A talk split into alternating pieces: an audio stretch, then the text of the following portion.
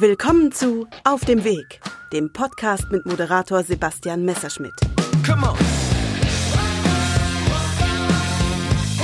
Basti hat neben der Moderation auch eine große Leidenschaft fürs Laufen. Deshalb heißt es den kompletten Mai über Auf dem Weg geht Laufen. Sportliche Gäste erzählen im Gespräch mit Basti ihre ganz persönliche Laufgeschichte. Auf dem Weg. Fertig. Los! Hey ho, du sportliche Hörerin, du sportlicher Hörer. Du hörst die vierte Folge im Mai 2020. Das ist also die vierte Runde im Themenmonat Laufen.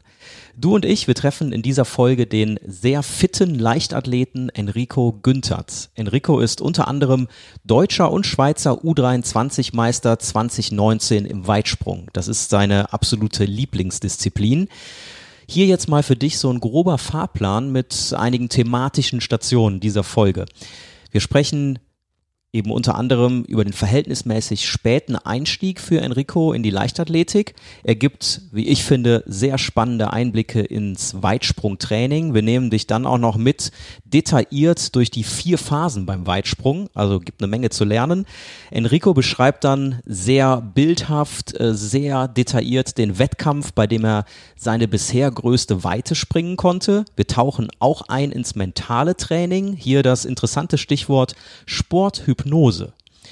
Ich denke, es ist jetzt genau der richtige Zeitpunkt für den Absprung rein ins Gespräch mit Enrico. Ganz liebe sportliche Grüße gehen raus aus Brühl nach Büsingen. Das ist der Ort, an dem der Enrico sitzt. Hi Enrico, cool, dass du am Start bist beim Podcast. Hallo Basti, danke für die Einladung. Lass uns gerade äh, so einen kurzen äh, Erdkundeausflug machen. Büsingen liegt wo und ist umgeben von welchem Land? also Büsingen zählt noch zu Deutschland, gehört aber grenztechnisch zur Schweiz, weil wir sind eigentlich ein deutsches Dorf, was um komplett umgeben ist vom Schweizer Land. Aber äh, ja, wir zahlen deutsche Steuern. Okay, und äh, du zahlst Mitgliedschaft äh, oder Beitrag äh, in welchen Vereinen? Ähm, also ich bin in meinem Schweizer Verein ist der Leichtathletik Club Schaffhausen. Das ist bei mir gleich hier fünf Minuten weg zur Anlage. Dann habe ich hier im Dorf den Turnverein Büsingen. Da war so meine, mein Kindheitsverein, wo man so als aufgewachsen ist mit den Leuten, mit den Schulkameraden noch da alles war. Und äh, Wettkämpfe in Deutschland mache ich über den Turnverein Engen. Da habe ich dann die Leichtathletik-Lizenz in Deutschland. Danke für diese Einordnung schon mal, dass wir das hier alle gemeinsam auf dem Schirm haben. Und kennengelernt haben wir beide uns ja dann persönlich in Köln. Genau, ja. Wobei wir ja auch vorher dann schon mal gesprochen haben. Ja, eine, eine schöne gemeinsame Aufgabe war das auf der FSB, auf der Fachmesse für Freiraum, Sport und Bewegungseinrichtungen in Köln sind wir uns begegnet. Und äh, das hatte zu tun mit äh, einem deiner Sponsoren. Genau, ja, das war die Konica hier aus Schaffhausen die machen eigentlich die kompletten Leichtathletikanlagen, eigentlich weltweit. Und ähm, die unterstützen mich und äh, haben mich dann auch eingeladen, als Athlet dann halt auch mit über ihre Böden zu sprechen, wie es sich anfühlt, etc. Ja. War sehr interessant. Für mich auch, ja, genau, die Thematik. Ich habe ja gelernt, der, der Fachbegriff ist dann Laufbahnen, über die wir in dem Fall gesprochen haben, ne, über die ihr dann unterwegs seid, diese Böden und dass es da natürlich auch die unterschiedlichsten Eigenschaften gibt von Laufbahnen, ähm, Härtegrade, ne, wo ihr dann auch drauf achtet, was, was braucht ihr für den Wettkampf, fürs Training. Also äh, da hatte ich mal wirklich äh, einen lehrreichen Ausflug und äh, durfte dann mit euch und äh, eben auch mit der Geschäftsführung dort äh, sprechen über die Zusammenarbeit von Athleten und von dem Unternehmen. Das war cool. Ja, das war wirklich, war wirklich sehr interessant. Und auch da haben wir schon ja die Idee gemeinsam entwickelt, dass wir mal für meinen Podcast sprechen. Da war das noch gar nicht bei mir so gereift, dass ich einen Themenmonat laufen mache. Und als ich den aber dann für mich geplant habe, habe ich gedacht, ey, da passt doch der Enrico super rein. Und jetzt sind wir hier in dieser Folge.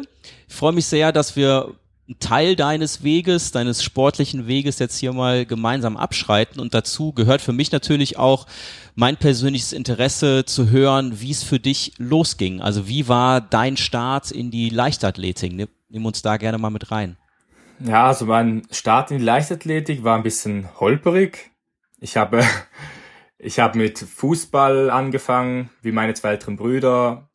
Dann äh, über den Turnverein Büsingen hat man halt als Kind so den Kontakt zu Leichtathletik, aber man kann sich das vorstellen, es war mehr wie in der Schule. Also man hat dann halt mal in den Sand gesprungen und man ist dann halt mal ein bisschen gerannt. Das konnte man alles noch nicht so wirklich zählen. Äh, dann mit 16, ganz äh, eher spät, habe ich dann meine nicht so erfolgreiche Fußballkarriere an den Nagel gehängt und mich dann äh, wirklich nochmal entschieden, weil ich auch immer noch dann im Turnverein war und dort auch merkte, okay, da liegt schon viel drin. Ich kann irgendwie mit sehr wenig Trainingsaufwand und sehr wenig Wissen eigentlich schon sehr gute Leistungen bringen. Und dann hat sich dann mein damaliger Lehrer in der Schule, das war in der, in der letzten Klasse, bevor wir dann in die Ausbildung gegangen sind, hat er mir, habe ich da im Sportunterricht im Hochsprung, glaube einfach ohne Training 1,80 gemacht und über sechs Meter. Und dann hat er gesagt, komm, jetzt, jetzt muss was draus machen, jetzt muss da ein Trainer hin, der da ein bisschen ja, und dann bin ich halt direkt zum Leichtathletik-Club Schaffhausen gegangen und wurde da halt, halt auch gut gefördert direkt. Die sechs Meter, die du gerade ansprichst, die beziehen sich dann auf den Weitsprung wahrscheinlich. Genau, ja. ja, und äh, da wird auch schon deutlich, also dein Fokus, deine Spezialisierung ist auf den Sprungdisziplinen, äh, ganz besonders eben der Weitsprung. Was fasziniert dich äh, so sehr am Weitsprung? Warum ist das für dich so eine coole Disziplin? Also ich finde eigentlich, für mich das Faszinierende am Weitsprung selbst ist halt die Kombination aus dem Sprint und dann direkt den Sprung, weil man eigentlich halt, man kann ein, schneller Sprinter ist ein sehr guter Weitspringer und einer, der sehr sprunggewaltig ist, aber vielleicht nicht so schnell, kann auch ein guter Weitspringer sein, aber dann die Kombination sind dann halt die ganz guten. Und für mich das Beste beim Weitsprung ist eigentlich der Moment, wenn du den Balken erwischt und dann mit wirklich da rausfliegst und man merkt schon in der Luft eigentlich, okay, ja, das kommt jetzt gut. Und das ist so der beste Moment. Wenn du in der Luft merkst, okay, das war jetzt ein guter Sprung. Okay, ja, da sind wir schon äh, mittendrin und das habe ich mir erhofft, dass wir dann mal mit dabei sein dürfen bei so einem Weitsprung bei dir. Du hast jetzt das schon, äh, ja, den perfekten Sprung schon so ein bisschen skizziert. Was ich mir jetzt in der Vorbereitung nochmal angeschaut habe, ist ja, dass der Weitsprung auch in so vier Phasen unterteilt wird. Ne? Also wenn man dann guckt, der Anlauf, da sind wir dann im Themenmonat Laufen, spielt eine wichtige Rolle.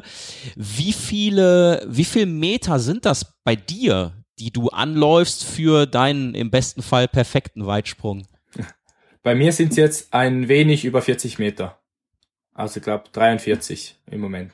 Okay, das kann also variieren. ja, ja, ja. Also es kommt, also ich glaube angefangen habe ich wahrscheinlich mit 25 Meter Anlauf, dazumals früher. Und dann halt desto mehr Kraft, desto mehr Geschwindigkeit, desto mehr versetzt man nach hinten. Und natürlich ist halt, desto länger dein Anlauf ist, desto größer ist die Fehlerquelle beim Anlauf, um dann nicht perfekt den Balken zu erwischen. Deshalb hat man auch viel mit Routine zu tun und Training. Wie lange macht man das Ganze schon, um sich dann wirklich auch den langen Anlauf, dass das dann alles funktioniert. Dann äh, kommt die Absprungphase, das hast du ja gerade schon angesprochen, dass das Brett perfekt treffen. Äh, nimm uns da doch auch mal so mit, mit rein in die, in die letzten Meter vor dem Absprung. Also äh, es wird ja schon deutlich, du äh, hast für dich jetzt so den, die perfekte Anlauflänge auch gefunden. Äh, wie gehst du da in die, in die letzten Meter vor dem, vor dem Absprung und, und was äh, hast das auch im Training für, für einen Einfluss, um da perfekt vorbereitet zu sein? Ja, also bei mir ist eigentlich relativ simpel bei mir sind die besten Sprünge die, an die ich an nichts denke, wo mein Körper einfach funktioniert, wo ich so beim Anlauf wirklich, wo es schön läuft, Kopf ist frei und dann geht's einfach am Schluss kurze, schnelle Schritte und dann fliegt's eigentlich relativ gut raus. Im Training probiert man eigentlich genau das. Man probiert, sich den Kopf frei zu bekommen, und die Abläufe so zu automatisieren, dass man eben, eben an nichts denken muss. Nicht, oh, ich sollte das machen und ich müsste noch hier und das ist auch noch wichtig, sondern einfach frei drauf los und sich dann auf den optimalen Sprung vorzubereiten. Da wird auch gerade deutlich, weil wenn das dann einsetzen würde, ne, dass du anfängst zu denken, dann nimmt das ja Energie raus, dann kommt man wahrscheinlich gerade dadurch ins, ins Straucheln und hat dann eben nicht mehr die, die perfekte Energie äh, vor, vorm Brett und auf dem Brett. Das äh, kommt bei mir jetzt gerade so an. Ja, ja, man versucht dann vielleicht noch, oh, ich sollte noch das machen und dann verändert man was und dann geht's, da geht's meistens nach hinten los. Okay, also dann hast du diesen Anlauf von 43 Metern, wenn wir jetzt gerade bei so einem perfekten Sprung bei dir dabei sind. Du denkst an nichts, du triffst das Brett perfekt, perfekt treffen. Heißt was konkret für dich auch? Also wie, wie solltest du dann aufkommen? Also für mich ist es perfekt, ist vor allem das Brett ist ja ähm, plus minus 20 Zentimeter lang und vorne hat es noch diesen Plastilin, so kann man sich wie Knete vorstellen. Und wenn man die Knete berührt, ist der Versuch ungültig. Und das Ziel ist halt so nah wie möglich an Plastilin zu kommen, weil ab von dort wird er gemessen. Also egal wie weit nach hinten ich abspringe, es wird immer vom Anfang Plastilin gemessen. Das heißt, der perfekte Sprung ist für mich, der letzte, der letzte Schritt ist sehr kurz, damit man noch so schnell wie möglich nochmal mehr Kraft äh, unter den Körper bringen kann und so nah wie möglich an den Plastilin. Das ist für mich der perfekte Absprung. Okay, dann mit dem perfekten Absprung in die Luft und dann bist du in der Flugphase. Das ist ja sozusagen dann die dritte Phase. Was kannst du in dieser Flugphase noch machen? Also was, was muss der Körper da leisten? Also das ist ein bisschen eine Philosophiefrage. Es gibt Trainer, die sagen, ähm, ja, in der Luft kannst du nicht mehr viel falsch machen und nicht mehr viel richtig. Äh, es kommt wirklich auf den kurzen Schritt und den Absprung an. Aber es gibt auch ganz viele Trainer, die sagen, in der Luft, da kann man, da bin ich auch überzeugt, noch richtig gut Zentimeter gut machen. Äh, Körperspannung behalten, Blick gerade nach vorne und den Oberkörper auch gerade, weil desto mehr der Oberkörper nach vorne neigt, kann man sich vorstellen, geht man ja schon runter und dass man zieht sich eigentlich selbst Richtung Sand und man will ja so weit wie möglich fliegen. Wow, cool, ja. Also da wird deutlich, äh, du bist auf jeden Fall Team, in der Luft kann man noch einiges bewirken. Ja, ja. Also ich, ich merke es auch selbst. Also ich hab's, ich springe sehr gut, wenn es auch in der Luft nicht passt, aber die besten Sprünge sind die, wo ich auch in, in der Luft noch den Flow weiternehme. Wie hoch bist du dann im optimalen Fall beim Weitsprung in der Luft? Oh, das ist jetzt eine gute Frage. Weiß ich jetzt wirklich nicht genau. Das könnte ich jetzt dir wirklich nicht genau sagen, ohne da gefährliches Halbwissen zu verbreiten. Voll okay, aber das ging mir gerade so durch den Kopf, ne? Weil, ja, ja. weil du das, weil du uns bildhaft so mit reinnimmst. Aber es ist schon, ich würde jetzt schon sagen, dass ich gut über Meter in der Luft dann bin, hätte ich jetzt gesagt weil ich auch ein eher sprunggewaltiger Springer bin noch im Moment, weniger mit dem Tempo, mehr mit der Sprungkraft, hätte ich jetzt gesagt, bin ich schon eher höher in der Luft. Und dann kommst du zurück aus der Luft und dann geht's rein in die Landung. Und äh, gerade wenn ich, wenn ich so an das Thema, du hast ja von dem äh, Schulsport oder von der Leichtathletik in der Schule gesprochen, so Bundesjugendspiele, denke ich dran, ne? Ja. Und äh, genau dieses Thema, die Landung, äh, man droht irgendwie nach hinten zu kippen oder die Hand macht noch irgendwas. Ne? Also ja. deswegen bin ich gespannt, was du jetzt äh, zur Landungsphase noch sagen kannst, wie du da bei einem perfekten Sprung aufkommen solltest. Also das ist eigentlich jetzt, ohne da jetzt großartig ins Detail zu gehen, einfach diese Beine ganz nach vorne. Wirklich total gestreckt, Beine nach vorne und nicht versuchen, dass die Beine in den Sand kippen. Also, weil der Oberkörper ist ja dann auch ganz vorne in der Landungsphase, damit die Streckung der Beine einfacher ist. Aber trotzdem einfach anspannen, halten, halten, halten. Und dann kommt der Sand halt irgendwann. Unvermeidlich. Okay, irgendwann ist der Sand da. Das ist, das ist schön. Jetzt äh, haben wir das gerade in der Theorie quasi mal durchgespielt. Also bin da großer Fan von. Vielen Dank, äh, dass wir da direkt schon so zu kommen und voll in deiner Materie sind. Jahr 2019, äh, Deutsche Meisterschaft U23. Da muss wohl für dich so ein perfekter bisheriger Weitsprung gewesen sein. Ja, also der war genial. war allgemein ein super Wettkampf. Äh, perfekt. Er war nicht mal so gut. Er war nicht mal so gut. Wenn ich die Videos angucke, die Weite super, aber der Sprung war nicht ganz so gut. Lässt mich auch hoffen für die Zukunft. Und da hattest dich dann auf, auf welche oder auf welche Weite hast du es da geschafft, so rumgefragt? Also ich habe dann noch vom äh, in meinem letzten Versuch habe ich dann noch bin ich vom dritten Platz an den deutschen Meisterschaften auf den ersten gerutscht, dann mit 7,65. Wow. War gleichzeitig die Qualifikation für die Europameisterschaften. Stark. Ja, das bedeutet ja dann auch, ja, also deutsche Meisterschaft, Gold genau. ist es dann auch, ne? Genau, ja, hat dann. Super, hey. Darf ich dich mal hier gerade abfeiern, stellvertretend ja, für die Hörerin und für den Hörer. Äh, und, und wie war da so die, die Wettkampfsituation? Das heißt, äh, wie war die Weite deines Konkurrenten oder deiner Konkurrenten zu dem Zeitpunkt? Hast du das noch so am Schirm? Mm, ich muss glauben, ja. Ich hätte, ich glaube, der momentan Führende hatte 7,54 und äh, der dritte, also der, der dann dazu mal zweite war, hatte 7,45. Und ich war, glaube bei 7,38 und das war schon Bestleistung, aber ich bin da schon Bestleistung gesprungen. Also ich habe da noch mal ordentlich draufgelegt. Boah, also noch mal knapp 30 Zentimeter auf ja, ja. die schon aufgestellte Bestleistung draufgesetzt. Krass. Ja, und, und da sind wir bei einem, bei einem Punkt, der mir auch im, im Vorfeld jetzt durch den Kopf ging. Wettkampf heißt ja einerseits die, die beste Leistung abzurufen für dich. Das ist ja dann allein schon mal so ein Kampf mit dir selbst oder gegen dich selbst. Und dann sind da aber natürlich noch die Konkurrenten, die Leistung abrufen, die Weiten bringen. Wie gehst du damit mit um, dass du eben siehst, ah, okay, mein Konkurrent ist jetzt die und die Weite gesprungen, das ist deutlich über meiner Bestleistung, die ich gerade aufgestellt habe. Nimm uns da mal bitte mit in die Situation rein, wenn du dann vor dem Anlauf stehst. Also es ist halt immer, es kommt wirklich total auf den Wettkampf drauf an.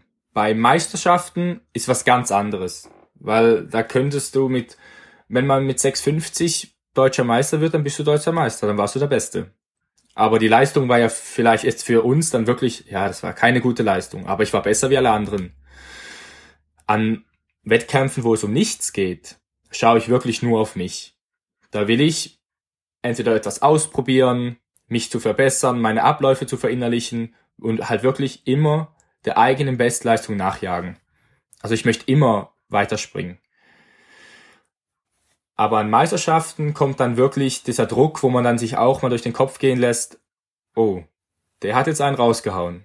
Und dann weiß man relativ gut schnell, okay, jetzt bin ich Rang 4, 5, ich möchte aber aufs Podest, so und das brauche ich. Ist das schon über meine Möglichkeiten? In, in Wetzlar war es dazumals, ich habe da an gar nichts gedacht. Ich war da vorhin verletzt, äh, war mein zweiter Wettkampf in Deutschland, also für einen deutschen Verein. Ich, ich bin da wirklich ganz locker hingegangen, habe das genossen. Ja, ich wollte da ein bisschen mitspringen, habe da gar nicht großartig überlegt. Ich, ich wusste schon, dass ich fit bin und dass ich, dass ich gute Leistungen bringen kann, aber habe eben vorher einen Monat nicht gut trainiert wegen einer kleinen Knieverletzung. Und es war mir eigentlich, ich war zufrieden mit den 38. Es war gut. Ich dachte, ja, ich bin Dritter. Mega, eine Medaille an den deutschen Meisterschaften. War mein ersten, wo ich je teilgenommen habe. Was genial, was will ich mehr? Aber ich habe gemerkt, okay, da geht was. Ja, letzter Versuch, all in. Hab, ich stand da hinten, all in. Wenn es nicht klappt, war schade, aber okay. Und sonst, wenn es klappt, dann klappt's. Super, ja, da, da spring, äh, spricht und springt so eine Lockerheit jetzt gerade mit, im wahrsten Sinne des Wortes, ne? Also, äh, ja. Ja, das kann ja, hat ja dann offensichtlich sehr befreiend schon be gewirkt, allein schon diese Bestleistung und dann die, diese Lockerheit im Kopf. Wie kannst du das äh, im, im Training für dich auch äh, vorbereiten? Also, dass du äh, so dann im Wettkampf locker und befreit bist. Gibt es da eine Möglichkeit für dich, das äh, im Training auch schon irgendwie abzubilden? Ja, also grundsätzlich muss ich sagen, jetzt bei den deutschen Meisterschaften, das hat jetzt vielleicht gut ge geklungen. Also ich bin normalerweise wirklich ein, ein totaler Kopfmensch. Ich mache mir da, wenn es da wirklich, wenn ich da eine Meisterschaft gehe, wo ich wirklich jetzt von Anfang an sage, hey, ich will da gut sein, dann bin ich da nicht so locker drauf wie da in Wetzlar in Deutschland. Das war wirklich, war eine Ausnahmesituation. Und im Training versuche ich mir halt wirklich einfach das Selbstvertrauen zu holen. Okay, du kannst weit springen, du bist schnell, du bist fit. Ja, so dann setz es auch um. So, es ist, da geht's mir wirklich mehr um das Selbstvertrauen, dass man da tanken kann, wo dann das Kopfkino eigentlich, was könnte alles schiefgehen, ein bisschen dämpft. Weil du weißt ja, hey, du bist ja fit. Der Glaube an dich selbst, an deine Fähigkeiten. Genau. Ja, gute Punkte. Und äh, du hast ja eben gesagt, äh, dass es eine hervorragende Weite war, weil Bestweite, aber dass der Sprung eigentlich gar nicht so gut war. Und da klingt ja auch schon heraus und hervor, dass äh, es da noch Punkte gibt, an denen du auf jeden Fall arbeiten kannst, um weiterhin den, ja, verzeih das, wenn ich jetzt vom perfekten Sprung immer spreche, aber das hilft wahrscheinlich als Bild ganz gut.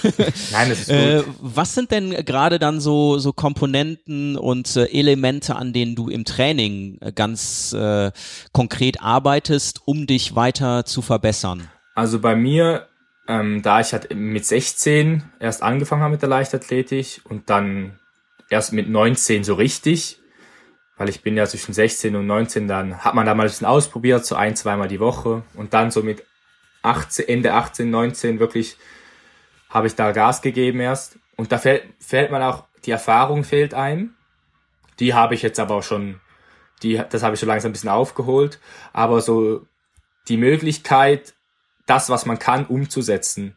Ich bin sehr schnell, so für einen Weitspringer und sehr sprunggewaltig, aber ich kann das noch nicht zusammenführen da, damit ich gut abspringen kann, nehme ich viel mal Tempo raus beim Anlauf. Und die guten Springer können da wirklich ihr totales Tempo reinhauen auf den Balken und fliegen dann raus. Und ich bremse mich eher selbst ein bisschen. Und daran arbeite ich letzte Zeit wirklich viel im Training, dass ich da wirklich die Schnelligkeit, die ich habe, auch wirklich nutzen kann, um weiter zu springen. Das ist so der größte Punkt, wo ich im Moment so dran arbeite. Klingt nach einem fließenden Übergang, der eben wichtig ist, ne, an dem du gerade noch arbeitest, vom Anlauf zum Absprung.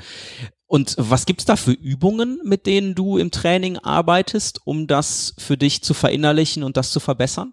Also einerseits einfach das allgemeine Laufen, also hohes Laufen bei uns im, jetzt im Sprint oder Anlauf sehr wichtig, dass die Hüfte hoch ist, gute Körperbeherrschung, Spannung, mit, mit so Laufübungen über Hütchen, gewisse Schrittlängen einzuhalten und dann halt auch wirklich einfach das Springen, Springen, Springen. Also wirklich, du läufst aus vier Schritten an, du läufst aus fünf Schritten an, aus sechs und jedes Mal geht's besser und immer weiter, den Anlauf immer verlängern und es versuchen immer wieder umzusetzen. Wie viel Sprünge machst du so in einem Training? Wie viel sind da hilfreich? also aus, aus, dem, aus den 40 Metern praktisch nie. Also wir trainieren eigentlich nie aus dem vollen Anlauf. Aber so aus kürzeren was sind das? Ja, das geht schon gegen die 10, 15 Sprünge. Man braucht halt natürlich dazwischen auch wieder Pausen, Besprechen, Videoanalyse gehört schon auch alles ein bisschen dazu. Ich feiere das total, dass wir so so intensiv. Ich habe total Bock äh, jetzt auch wieder auf eine auf eine Bahn zu gehen und das habe ich mir auch erhofft, dass das so eine Motivation dann auch liefert. Also für die Hörerin, für den Hörer. Aber da bin ich auch durchaus mal egoistisch, auch für mich selber. Ich denke mal, das ist ein gutes Signal, ne, weil ich selber ja, cool. ähm, da auch von dir so mit reingenommen werde. Ähm, jetzt hast du ja auch von von Laufübungen gesprochen, vom Laufen an sich und das ist ja ja nun mal auch das, das Kernthema in diesem Podcast. Wenn du jetzt ähm, dann eben auch mal für dich laufend unterwegs bist, was machst du für Distanzen, um, um dich vorzubereiten, um zu trainieren? Also machst du auch mal längere Distanzen? Ja, ich habe jetzt, ich habe dir ja vorhin schon gesagt, dass ich ja die zwei letzten Podcast-Folgen ja auch oder auch sonst ein bisschen mitverfolge. Ich muss euch leider wirklich enttäuschen. Ich bin da wirklich joggen, lange die Strecken. Ich ich kann es wirklich, diese Ausdauer liegt mir einfach wirklich nicht. Aber wenn wir mal längere Sachen machen, dann geht das wirklich ganz gemütliches Joggen im, im Bereich, dass man noch miteinander reden kann, bis zu fünf Kilometer. Aber das ist dann Auslaufen ähm, und danach eine gute Stretch-Einheit, das ist dann wirklich mehr sowas. Aber ich, darum bin ich da auch immer wirklich beeindruckt, auch bei uns im Verein, die, die diese lange Distanzen machen, was die für Zeiten haben, wirklich schwer beeindruckt. Ja, so hat man gegenseitig Respekt füreinander, ne? Und Für jemanden, der aber im Wettkampf eben 43 Meter anläuft, ist doch fünf Kilometer dann schon fast so ein Long Run. Also das passt doch. Ja, genau, ja, ja. Marathon. Vom Verhältnis zueinander. Nee, echt, echt gut. Und äh, ja, da wir jetzt schon so einige Sachen äh, über dich erfahren haben, ähm, lass uns gerne mal noch äh, auf die Bestleistungen äh, bisher über die Laufdistanzen, die du machst, die sind ja auch mit dabei. Das ist dann auf jeden Fall der Sprint. Also ich habe hier genau, ja. 60 Meter notiert und die 100 Meter. Ähm, da weiß ich aus unserem Austausch, dass das alte Zeiten sind. Also die, die 60 Meter Zeit, ja, die 60 Meter Zeit ist von äh, diesem Winter, dies, die bin ich zufrieden, aber die 100 Meter Zeit ist schon ein bisschen älter ja, da muss ich noch was, da muss ich dran arbeiten. Wo möchte Die passt auch nicht. Da, darf ich sie sagen oder? So? Ja, sicher. Ja, ja, okay, klar. also eine, eine 1103 äh, steht da aus 2018 beim Meeting in Rien, habe ich mir hier notiert. Wo mhm. möchtest du da hin über die 100 Meter oder was ist für dich möglich? Also ich denke, solche, dieses Jahr möchte ich schon, werde ich jetzt auch durch, dass es weniger Wettkämpfe geben wird und, we und nichts Internationales werde ich schon versuchen, mehr 100 Meter zu laufen, so Richtung 1080 will ich da schon gehen.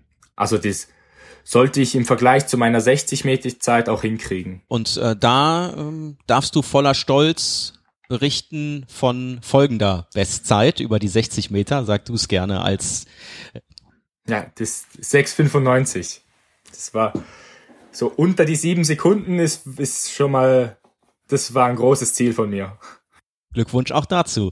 Hallenmeeting in Macklingen, äh, du hast da ges gesprochen von diesem Jahr, ich glaube, war im Februar, ne, 2020. Genau, ja. Anfang Februar. Okay, ja, auch das lernen wir über den heutigen Gast Nummer vier kennen, Enrico Günthert.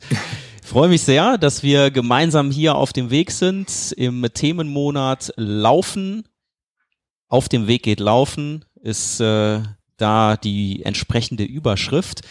Und neben diesen Bestleistungen, die wir jetzt von dir schon in Auszügen erfahren haben, möchte ich noch weitere Dinge von dir wissen. Und dafür gibt es das Format im Format, entweder oder. Äh, da geht immer ein Gruß raus an Tim Krause. Der hat in Folge 14 von Auf dem Weg dieses Format für mich mitgebracht, um mich ein bisschen näher kennenzulernen. Und seitdem habe ich das adaptiert und wende das auch gerne an bei den Gästen. Es geht los mit dem ersten Punkt Training am Morgen oder lieber am Abend, wenn du es dir aussuchen darfst. Und wann am Morgen? Das ist schon. Nö, da, also es geht das nur Training am. Okay, okay, dann Training am Abend. Okay. Aber interessant, dass du nachfragst bei ja, wann, ja, wann am Morgen. Also, also was wäre am Morgen denn okay gewesen? Also wenn man jetzt sagt, morgens um 10, dann wäre für mich der Morgen besser gewesen. Aber ich habe jetzt meistens morgens so um 8 oder wenn ich Krafttraining habe, sogar sogar 7, halb 8 Training und dann habe ich schon lieber am Abend. Okay, also da wird dann, gibt es dann einen vorgeschriebenen Trainingsplan und dann äh, bist du da, bist du in einer Gruppe dann auch am Start oder wie können wir uns das vorstellen? Also Kraft mache ich selbstständig. Äh, kommt der Trainer so ein bis zweimal im Monat dazu und guckt sich nochmal alles an und überarbeitet, aber grundsätzlich Krafttraining alleine und äh, sonst auch morgens wie abends in Gruppen, in kleineren Gruppen. Und du hast auch, äh, das weiß ich, weil wir vorher drüber gesprochen haben, heute vor unserem Gespräch trainiert, also am Morgen. Was stand ganz konkret heute genau. an? Krafttraining. Gutes altes Krafttraining. Da, ach ja, guck mal, da zu solchen Punkten komme ich nämlich jetzt auch. Nächste Frage: Technik oder Krafttraining lieber? Technik. Ja. ja. Wie, bin ich wie so ein kleines Kind. Ich will einfach springen. Sehr verständlich. Und äh, ich habe aber den Eindruck, hier sind wir in dem Bereich des Krafttrainings. Wenn ich dich jetzt frage, Kniebeuge oder Ausfallschritt? Kniebeuge. Ja, ganz klar. Ausfallschritt, da, ist nicht so meins. Muss ich leider auch machen, aber Kniebeugen viel lieber. Und äh, waren die heute Morgen auch Bestandteil? Ja, heute Morgen. Ging wirklich gut. Heute war wirklich immer, es gibt immer so Tage, wo es besser geht, aber heute war wirklich gut. Jetzt noch zum Abschluss wird's ein bisschen kulinarisch. Äh, Ernährung ja auch wichtig bei einem Sportler. Fisch oder Fleisch? Fisch. Da bin ich wirklich. Ich esse mehr Fleisch, aber wenn ich entscheiden kann, dann Fisch. Jetzt haben wir dich noch ein bisschen näher kennengelernt in diesem Entweder-Oder. Äh, und wenn wir dann auch gerade schon bei diesem Aspekt äh, Ernährung sind, wenn du jetzt heute Morgen Krafttraining gemacht hast, was gibst du dir dann vorher? Was brauchst du als Grundlage ernährungsmäßig? Ja, Ernährung ist bei mir so ein bisschen ein Thema, weil ich müsste viel besser sein in der Ernährung und krieg's noch nicht so hin. Aber bin im Moment wirklich dran, auch mit einem neuen Partner, den ich habe, das da alles ein bisschen zu verbessern. Ich habe jetzt heute Morgen einfach ein kleines Stück Brot gegessen und vor allem nochmal so einen kleinen Shake, den ich mir mache. Und dann ging es aber schon ziemlich, ziemlich ab, direkt ab ins Training. Irgendwie kann ich morgens nicht so gut und viel essen. Aber ich merke es dann immer sofort im Training, dass ich Hunger kriege und auch nicht wirklich Kraft habe. Darum muss ich mir da schon selbst an die Nase nehmen, dass ich da besser morgen esse. Ich kann mir auch vorstellen, dass das einige beruhigen wird. Also wenn jetzt auch jemand wie du, der so leistungsorientiert ist, sagt, ja, Ernährung, da, da kann ich noch weiter dran arbeiten. Ja, ja, das ist wirklich auch ein, da braucht man eine Riesendisziplin. Ich finde schon, ich mache es halt mit Kleinigkeiten, mache ich jetzt schon länger. Ich versuche gar keine Süßgetränke. Das gibt's ab und zu mal wieder, aber wirklich und äh, wenig, wirklich wenig bis kein, kein Süßes. Und ich glaube, das macht schon sehr viel aus, dass man wenigstens sich ein bisschen bewusst wird, was ein Körper braucht und wirklich hilft. Bin ich, bin ich auch von überzeugt, ja. Ähm, jetzt, wenn wir über deinen Trainingsalltag sprechen, ähm, aktuell ist natürlich eine ganz besondere Situation. Du hast es schon angesprochen, nicht so viele Wettkämpfe, vor allen Dingen international ähm, wird da nichts anstehen. Ähm, dennoch, wenn du jetzt mal so den, den normalen Trainingsalltag nimmst, wie viele Stunden pro Woche bist du dann im Training, so grob? Normalen Trainingsalltag, es kommt halt immer auch ein bisschen drauf an, Aufbauphase, Preseason oder Season. Das ist halt immer ein bisschen, aber jetzt in der Aufbauphase, wo wir wirklich viel trainieren, da komme ich schon 16, 16 bis 18 Stunden, kriege ich da glaube schon hin. Und das ist ja bei dir eben nicht nur Training, du hast ja auch noch äh, einen anderen also dein Alltag besteht aus verschiedenen Komponenten. Äh, was ist, was nimm uns gerade äh, da gerne mit rein? Was ist bei dir gerade so Phase? Wie sieht das Leben von Enrico Günthert aus? Äh, momentan eigentlich sehr, also jetzt, wenn man die momentane allgemeine Situation auf der Welt weglässt, geht's mir eigentlich sehr, sehr gut. Ich habe jetzt meine Ausbildung abgeschlossen. Ich war in der Schweiz auf eine äh, Elitesportschule. Die haben mir dann wirklich über mehrere Jahre eigentlich ermöglicht, viel zu trainieren und trotzdem eine Ausbildung zu machen.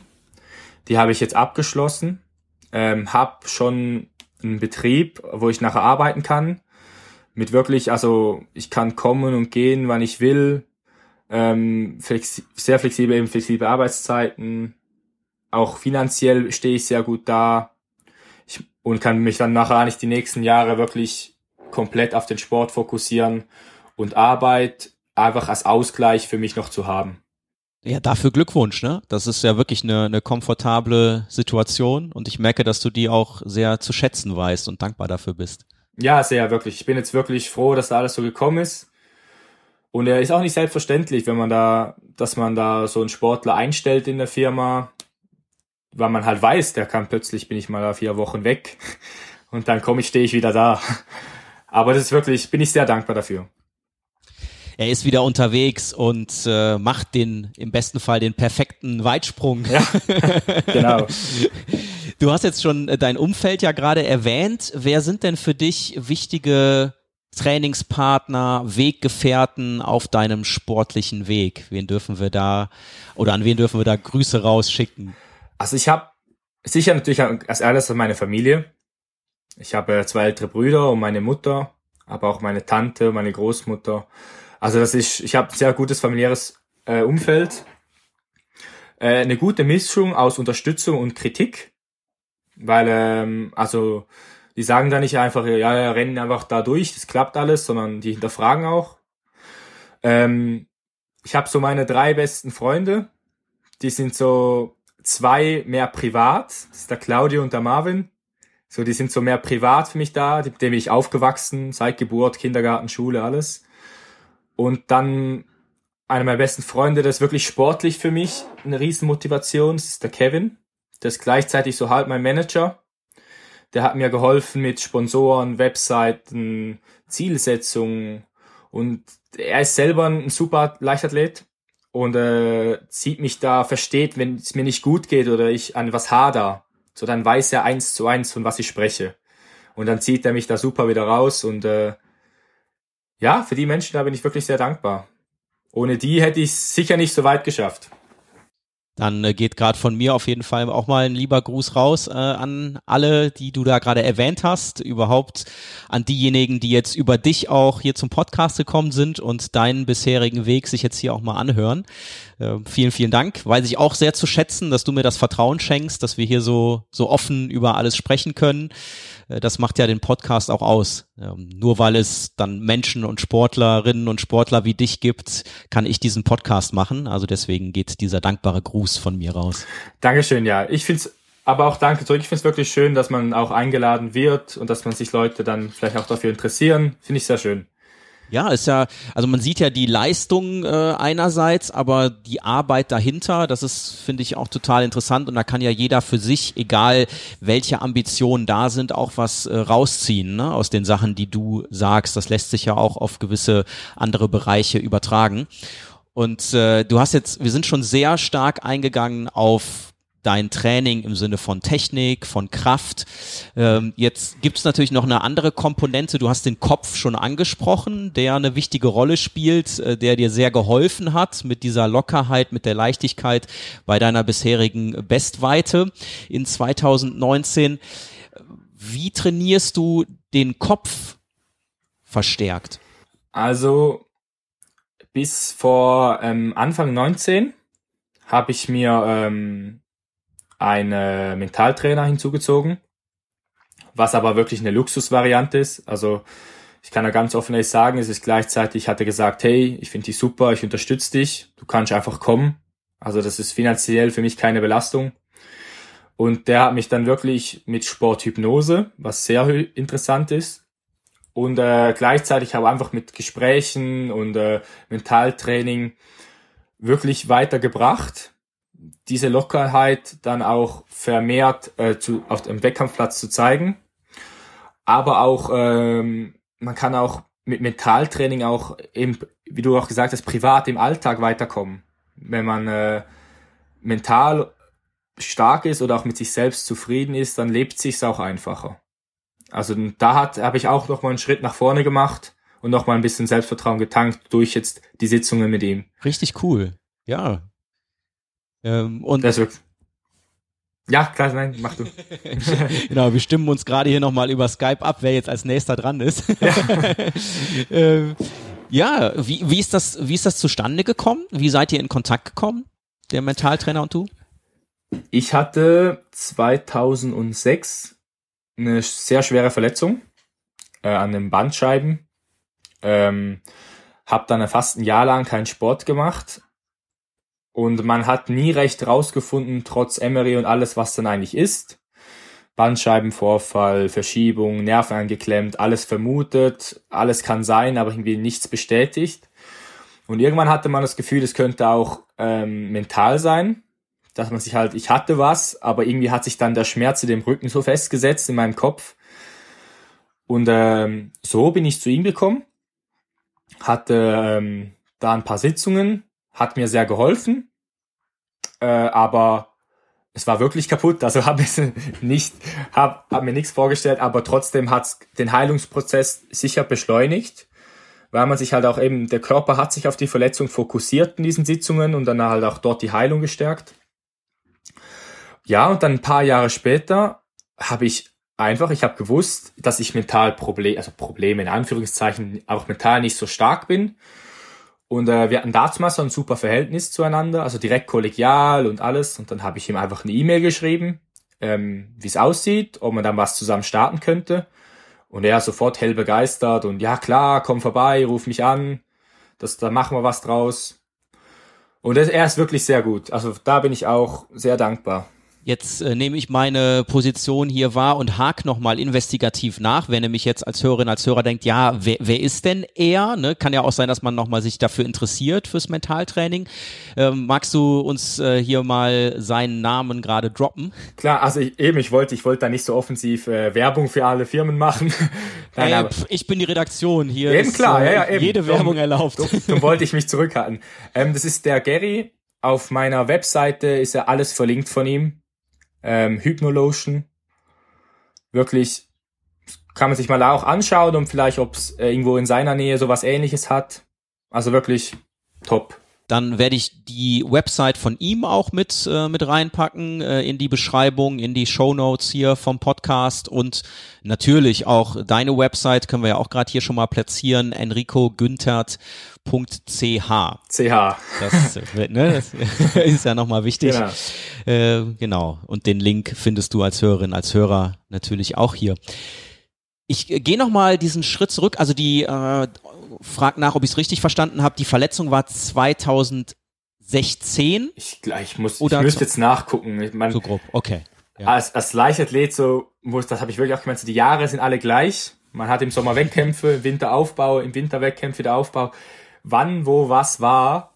Also ich glaube, außer das Jahr 2019 äh, verwischt sich immer Wissen alles, aber das, das 19er bleibt. Okay. Willkommen im Jahr 2020, lieber Ja, ich bin, ich bin da, ich bin da, ja. ja. Nee, ging auch mehr um diese Relation, dass man weiß, wie, wann der Kontakt entstanden ist bei euch.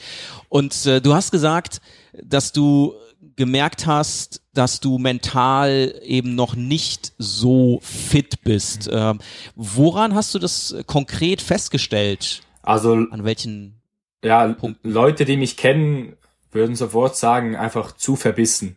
Ich bin einfach so ein, wenn es vor allem um Sport geht, auch schon im, im Fußball oder andere Sportarten, die ich im Team gemacht habe, ich war immer der Verbissene. Fast eben zu verbissen. Also wirklich, da war nicht, nicht, nicht so gesund. Da habe ich mich dann selbst meistens in irgendwelche Sachen verrannt. Ähm, aber das so ein bisschen abzulegen und dann halt das Verbissene mehr in einen gesunden Ehrgeiz umzuwandeln. Das war das, das Größte, was wir gemacht haben. Klingt gut.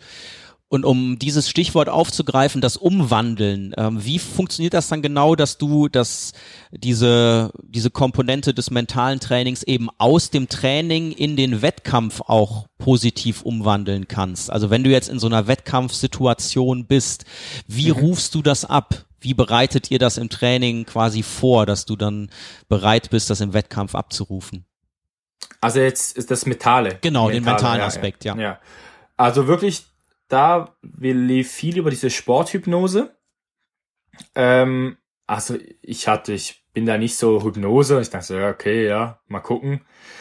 Ähm, man kann sich wirklich eigentlich so vorstellen, man ist wach, man hat komplett die Kontrolle, aber man redet halt wirklich das, was man denkt. Also man hat keinen Filter drauf. Und man erzählt vielleicht auch ein bisschen was mehr, was man vielleicht sonst eher nur dem besten Freund erzählt. Aber man hat, wenn man das nicht will, dann kann man, dann erzählt man das auch nicht. Also man hat trotzdem noch, also man verliert da nicht, Hypnose ist nicht so, dass man die komplett die Kontrolle verliert und da irgendwie wilde Sachen macht.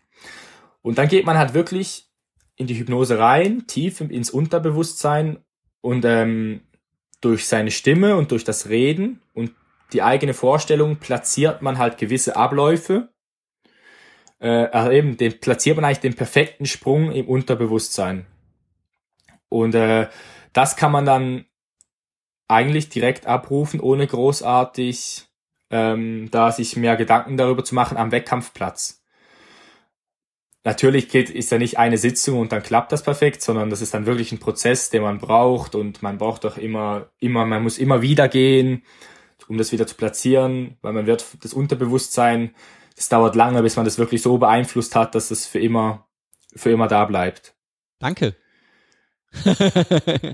ja, und das macht ja auch Sinn, ne? Ich meine, die, die physische Leistung, die muss ja auch immer weiter trainiert werden und äh, dann macht es auch Sinn, weiter den Kopf im Blick zu haben und daran zu arbeiten, damit das dann perfekt zusammenspielen kann. Also du hast ja schon von der Kombination des Anlaufes und dann des Sprungs gesprochen und das lässt sich ja dann genauso übertragen auf, du hast die Physis, du hast die mentale Arbeit, die zusammenspielt und es muss alles durchgehend trainiert werden. Genau, ja, dass man das wirklich dann eben am Schluss, wie du so schön sagst, den perfekten Sprung hat.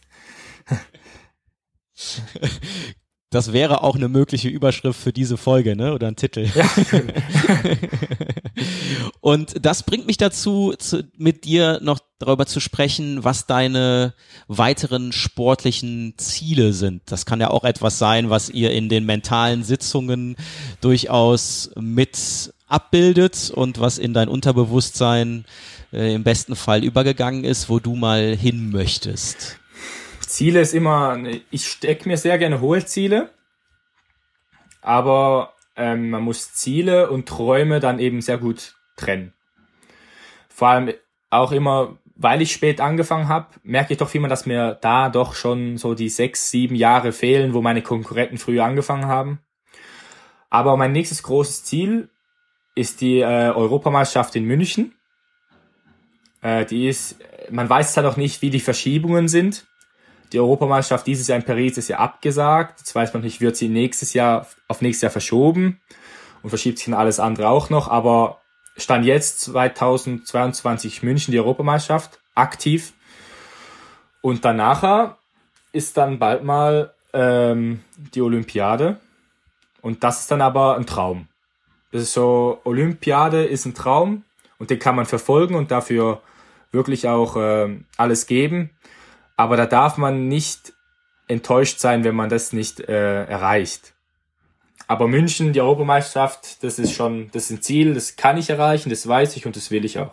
Ich werde das sehr aufmerksam verfolgen. Äh, bin ja jetzt einfach nochmal viel tiefer mit eingestiegen, ja. weil du mich und uns hast wirklich sehr detailliert teilhaben lassen an deinem Werdegang, an deinem Training. 2022 für München, wärst du dann wie alt? Dann bin ich äh, 25. Okay, und das ist ja dann genau auch dieser Übergang. Wir haben ja von der U23 deutschen Meisterschaft gesprochen. Das ist ja dann noch quasi genau. Junioren und dann bist du bei den, wie hast du es gerade? Hast du von den Aktiven gesprochen? Aktiven. Okay, ja. Ja, ich weiß nicht. In der Schweiz sagt man das so. Ich weiß nicht, ich glaube, oder in, die Elite ist dann nachher, ich weiß nicht genau. Bei den Erwachsenen. Ja. genau, ich glaube, Erwachsene, das äh, kann dann jeder einordnen, aber aktive und Elite kann sich jetzt auch die Hörerin, der Hörer ins Vokabelheft zu diesem Themenmonat äh, Laufen beziehungsweise Leichtathletik eintragen. Finde ich auch immer gut, die Begrifflichkeiten dann von den Sportlerinnen und Sportlern zu hören. Enrico, tausend Dank, sportlichen Dank für das Abgehen deines, das Ablaufen deines bisherigen Weges ich finde das wirklich sehr interessant weiter zu verfolgen. Drücke die Daumen für die nächsten Ziele und auch für die Träume. Dankeschön. Und äh, auch für dich gibt's jetzt zum Ausklang hier wieder Musik von sehr lieben Freunden von mir, die in diesem Monat teilnehmen sozusagen und ihre Musik beisteuern. Äh, das sind die Jungs von Landgold, der Optimist ist äh, ein schöner Soundtrack, finde ich. Und das kommt jetzt hinten raus nochmal, rundet hier unseren äh, Podcast, den gemeinsamen ab. Enrico Günther hat natürlich auch gerne verfolgen auf Instagram. Da bist du ja ebenfalls aktiv und wie erwähnt, die Website werde ich auch nochmal platzieren. Cool mit dir auf dem Weg zu sein. Super, ja. Danke vielmals für die Einladung. War super. Finde ich auch. Danke dir. Ciao. Tschüss. Ich bin ein Optimist, zumindest rede ich mir das ein, wenn's mal wieder dunkel ist